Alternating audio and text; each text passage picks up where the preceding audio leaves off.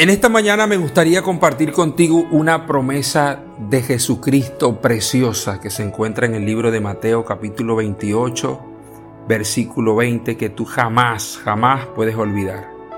Dice la Biblia allí, tengan presente siempre que yo estaré con ustedes todos los días hasta el fin del mundo. Y todos los días significa que el Señor estará con nosotros en los días buenos, en los días regulares y en los días no tan buenos.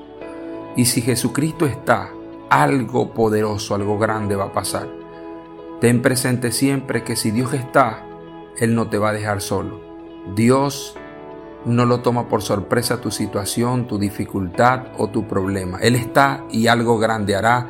Hará un milagro en tu vida, en tu familia, en tu matrimonio y en tu economía. Jesucristo prometió estar y dijo, ten presente siempre esto, que yo estaré contigo todos los días.